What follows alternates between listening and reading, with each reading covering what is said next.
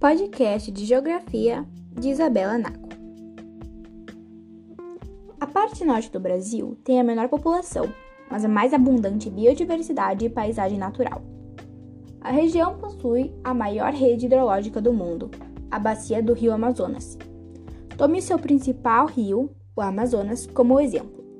Seu comprimento e volume são os, os maiores do mundo, percorreu uma extensão de 6.571 quilômetros e drenou aproximadamente 7 mil afluentes. O norte tem diferentes características ondulantes, planícies, depressões e planaltos, mas o principal é uma superfície muito plana, nomeadamente planícies. Em todas as extensões territoriais, além de três picos, foram identificados cinco planaltos, cinco depressões e quatro planícies. Picos de montanha a uma altitude de 1.456 metros.